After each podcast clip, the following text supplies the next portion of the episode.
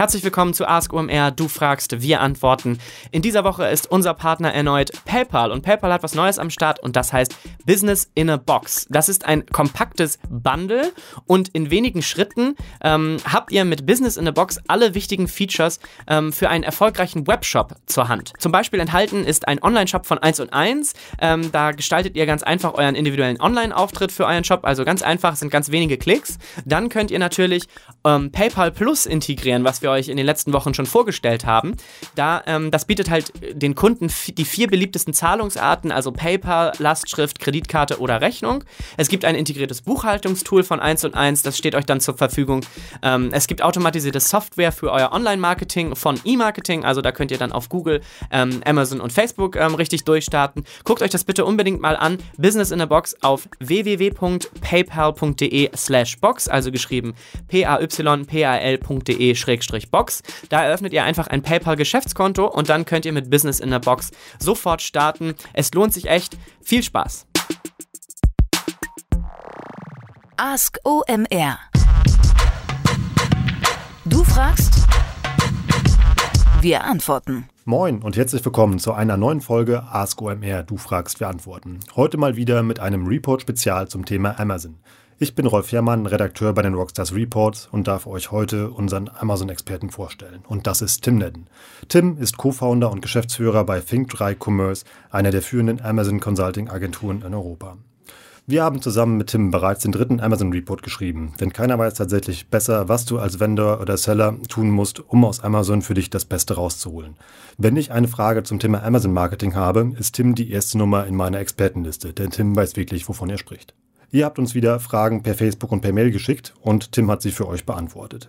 Viel Spaß mit dem zweiten Ask OMR Spezial zum Thema Amazon mit Tim Nedden. Sebastian aus Hamburg fragt, macht es einen Unterschied bei der Optimierung, ob ich exklusive bzw. nicht exklusive Produkte anbiete? Die Antwort hier drauf ist ja macht einen Riesenunterschied, ähm, weil je nachdem, ob ihr exklusive Produkte anbietet oder eben nicht exklusive Produkte auf Amazon verkauft, ihr ganz andere Hebel zur Verfügung habt und auch ganz andere Probleme habt, um die ihr euch kümmern müsst. Ähm, hier nur der Hinweis, das ist äh, ab Seite 38 im Amazon Marketing OMR Report sehr strukturiert behandelt, sodass ihr daraus eigentlich extrem gut ableiten könnt, okay, habe ich jetzt ein exklusives Produkt, dann sind das Maßnahmen, äh, die ich in Erwägung ziehen sollte, oder habe ich ein nicht exklusives Produkt, dann muss ich mich erstmal darum kümmern. Um da aber auch mal mh, ganz konkret drauf ähm, einzugehen, also wenn ich ein nicht exklusives Produkt habe, ist natürlich die erste Frage, die ich mir stellen muss, komme ich mit meinem Listing auf einer ASIN überhaupt in die Buybox? Wenn ich die Buybox nicht habe, für die von euch, die nicht wissen, was die Buybox ist, das ist das äh, Feld äh, mit dem in den Warenkorb-Button. Und dort ist eben, wenn es mehrere Händler gibt, die ein Produkt anbieten, äh, immer nur ein Händler direkt hinterlegt und möglicherweise noch zwei weitere Händler, aber dann weniger prominent dargestellt. Ähm, die Buybox entscheidet natürlich maßgeblich darüber, ob ich Sales für dieses Produkt erzielen kann oder nicht. Wenn ich die Buybox nicht habe, ist die Wahrscheinlichkeit, dass ich an dem Traffic, der auf der Produktdetailseite landet, partizipiere und dann eben Verkäufe abwickle, sehr gering. Ähm, so als Daumengröße könnt ihr davon ausgehen, dass ungefähr 85 Prozent der Sales direkt über die, äh, die Buybox abge abgewickelt werden, also über den Händler, der mit dem in dem Warenkorb-Button verknüpft ist und nur äh, die restlichen 10, 15 Prozent ähm, dann auf die Angebote der weiteren Händler, die auch noch auf der Produktseite irgendwo und sei es erst in, in einem weiteren Klick auf der zweiten Seite präsent sind, ähm, klicken und diese Produkte dann in den Warenkorb legen. Von daher, wenn ihr nicht exklusive Produkte habt, ist das ein ganz wesentlicher Faktor. Ihr müsst die Buybox gewinnen. Nämlich, wenn ihr die Buybox nicht habt, wie gesagt, wickelt ihr sowieso keine Sales ab und vor allen Dingen, oder kaum Sales ab und vor allen Dingen, ihr habt ein ganz stark eingeschränktes Marketing-Instrumentarium, weil viele der äh, Paid-Media-Kampagnenoptionen, die Amazon anbietet, wie beispielsweise Sponsor Products oder ähm, Product Display Ads, äh, Brand, äh, Sponsor Brands, ähm, die äh, je nach Kampagnentyp pausiert werden ähm, oder auch einfach gar nicht geschaltet werden können, wenn man nicht Owner der Buybox ist.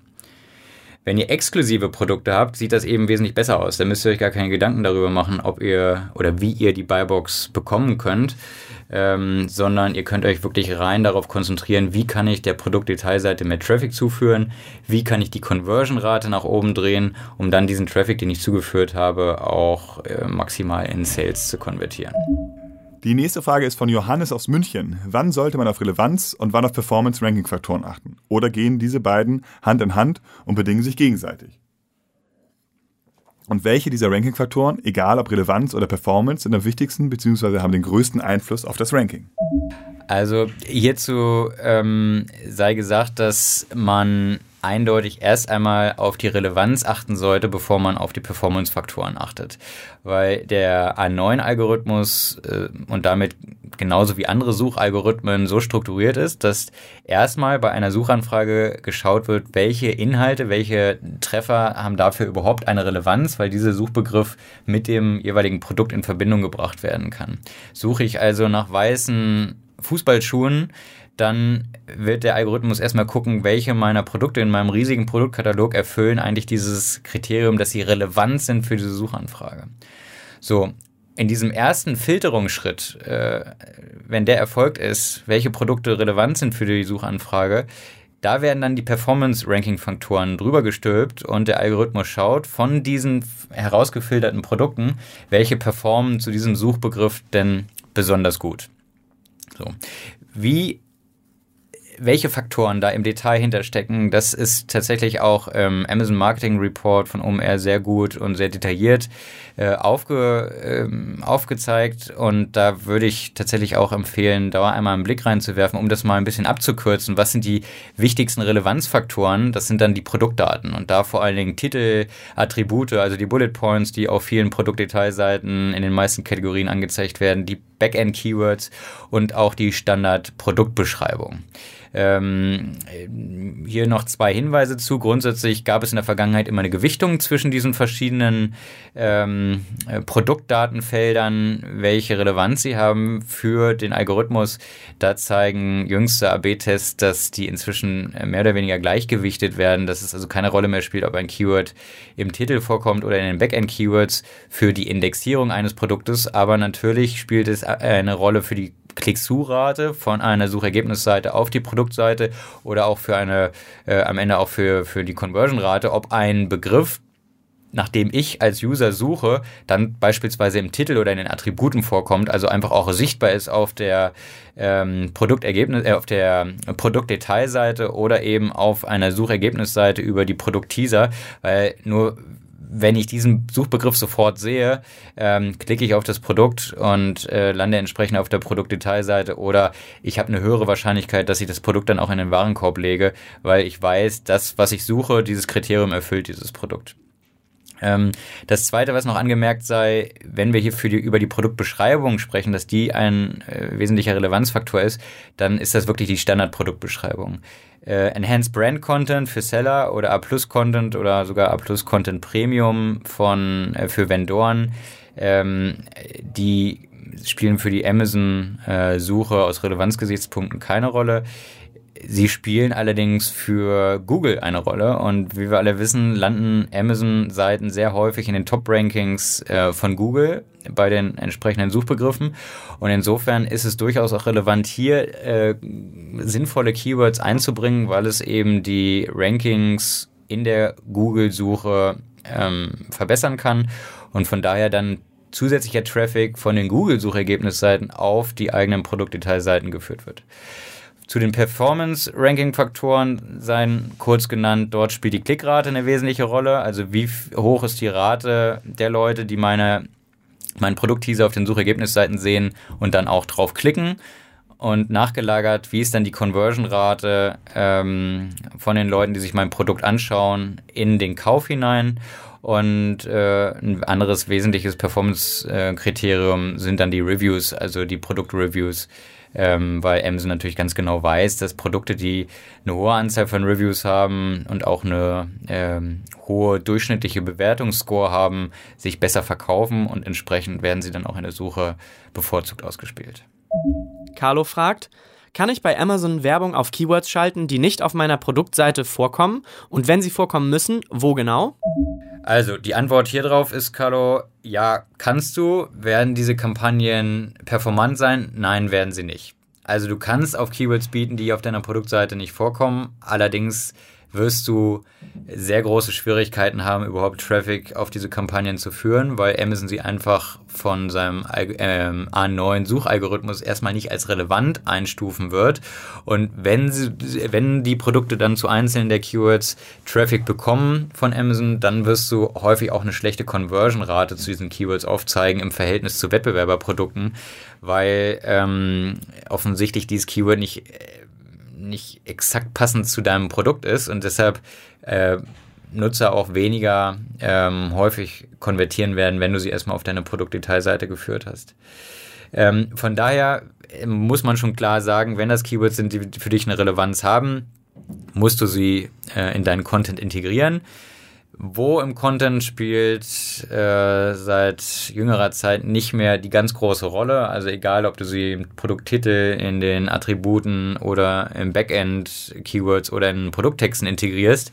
Wichtig ist, dass sie vorkommen. Je wichtiger ein Keyword für dich ist, äh, und zwar unabhängig vom Suchalgorithmus, sondern wie, wie passend es auf das Produkt ist, das du auf Amazon anbietest, desto mehr Sichtbarkeit solltest du ihm geben. Also es entsprechend in den Produkttitel integrieren oder eben auch sehr prominent in den ähm, Attributen, in den Produktattributen, Schrägstrich Bullet Points, die auf der Produktdetailseite zu sehen sind.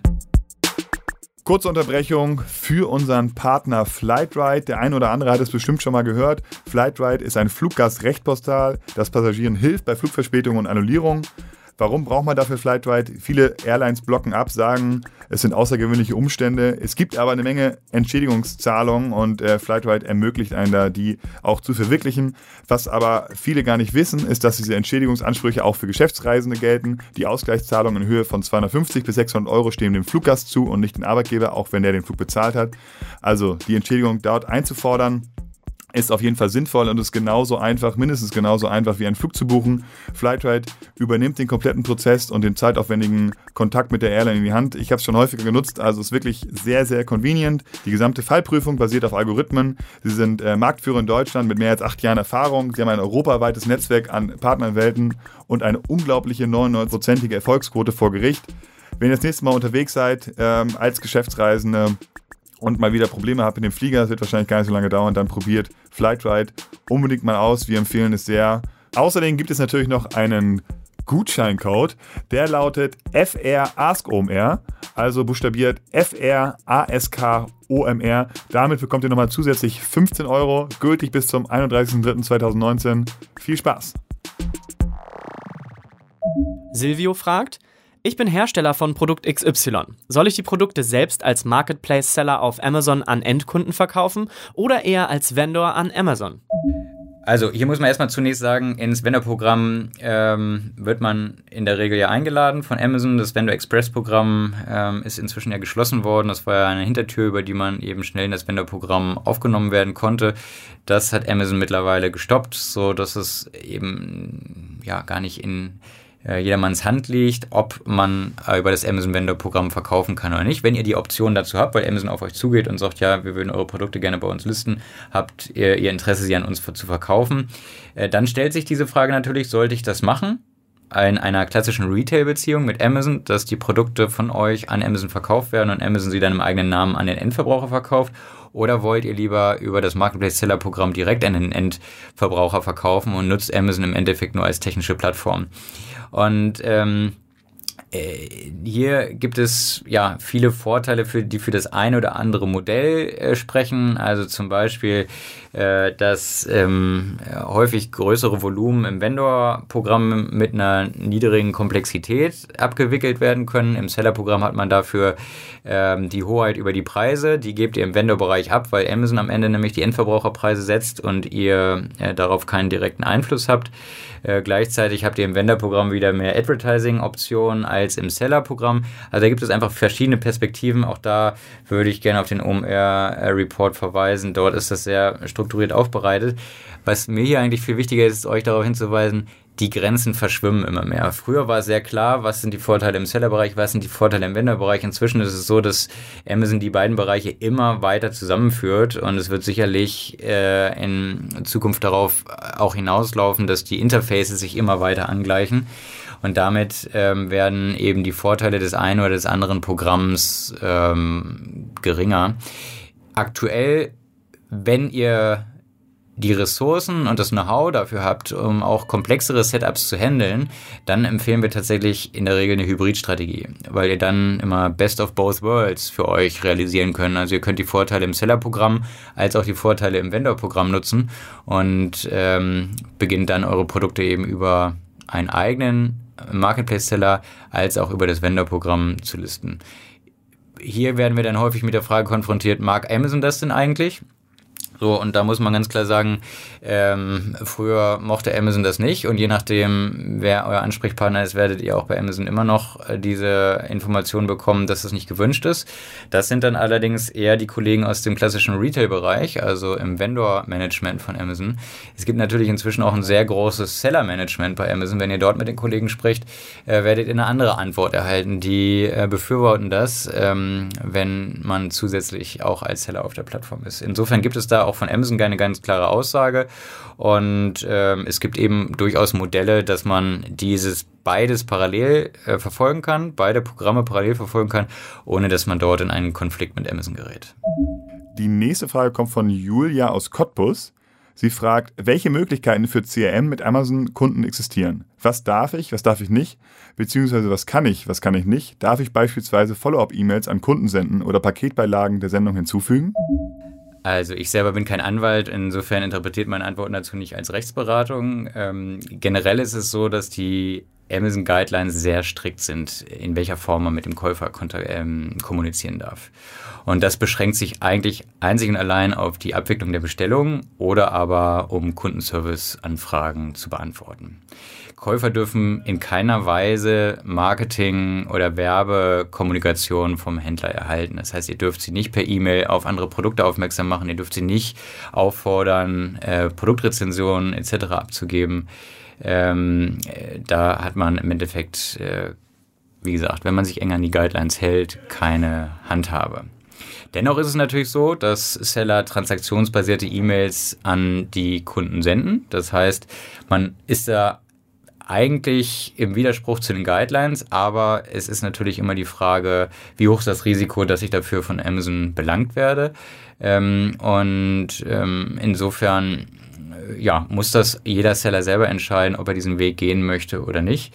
Das zweite ist, äh, und sicherlich der äh, noch etwas interessantere Hebel, wenn man nicht FBA nutzt, sondern FBM, also Fulfillment by Merchant und die Produkte selber verschickt, dass man dann über Paketbeileger kommunizieren kann oder aber, wenn man es noch weiter ähm, unter dem Deckmantel der Verschwiegenheit machen möchte, dann kann man das auch als Produktbeileger gestalten, also dass es innerhalb der Verpackung der Produkte beigelegt ist. Das können dann Aufforderungen sein für Produktrezensionen, das können dann äh, Gutscheincodes sein, um die nächste Bestellung äh, im eigenen Webshop abzuwickeln und nicht über die Amazon-Plattform. Ähm, aber wie gesagt, bei all dem muss man sich immer äh, gewiss sein, es verstößt gegen die Amazon Guidelines und es gibt ein gewisses Risiko, dass diese, äh, ja, diese Handlungen, die man dann vornimmt, dann von Amazon auch sanktioniert werden. Beispielsweise, wenn Amazon entdeckt, dass ähm, ihr Paketbeileger in die Pakete gelegt habt, äh, dann kann es durchaus sein, dass ihr die komplette äh, Lieferung auf eure Paletten wieder auf euren Hof gestellt bekommt und zwar zu euren Kosten. Das ist sicherlich dann auch nur die einfachste Form der Sanktionierung. Wenn das wiederholt passiert, kann äh, das bis zur ähm, Sperrung des Händleraccounts führen.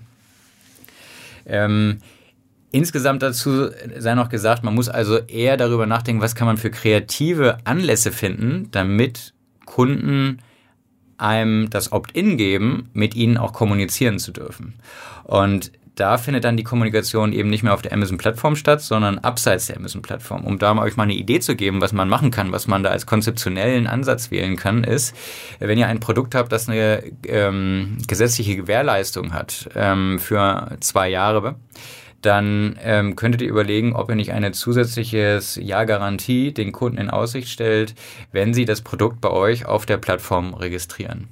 Und äh, ja, je nachdem, wie hoch die Wahrscheinlichkeit ist, dass eure Produkte in diesem Zeitraum ähm, äh, ja, Schaden nehmen, kaputt gehen und dann auch der Garantieanspruch der Garantie ähm, äh, die Garantie in Anspruch genommen werden kann, müsst ihr, müsst ihr für euch entscheiden, ob das ein gangbarer Weg ist. Aber das ist eben eine clevere Möglichkeit, die Kommunikation von der Amazon-Plattform wegzuführen, hin auf eure eigene Plattform. Und äh, auf dieser Plattform oder in dem Kommunikationskanal habt ihr dann natürlich deutlich mehr Möglichkeiten, mit dem Kunden ähm, in Kontakt zu treten. Das war der zweite Teil vom Ask OMR Spezial zum Thema Amazon mit Tim Nedden. Wer noch mehr von Tims Expertenwissen haben möchte, der schaut einfach mal auf www.omr.com/report vorbei klickt da auf den Amazon Report und kann auf 110 Seiten nochmal nachlesen im Detail, was man über Amazon wissen muss. Das Beste ist auch noch, mit dem Code ASKOMR bekommt ihr auch noch 20% darauf. Ich sage Tschüss aus Hamburg, schickt uns weiter Fragen und bis zum nächsten Mal.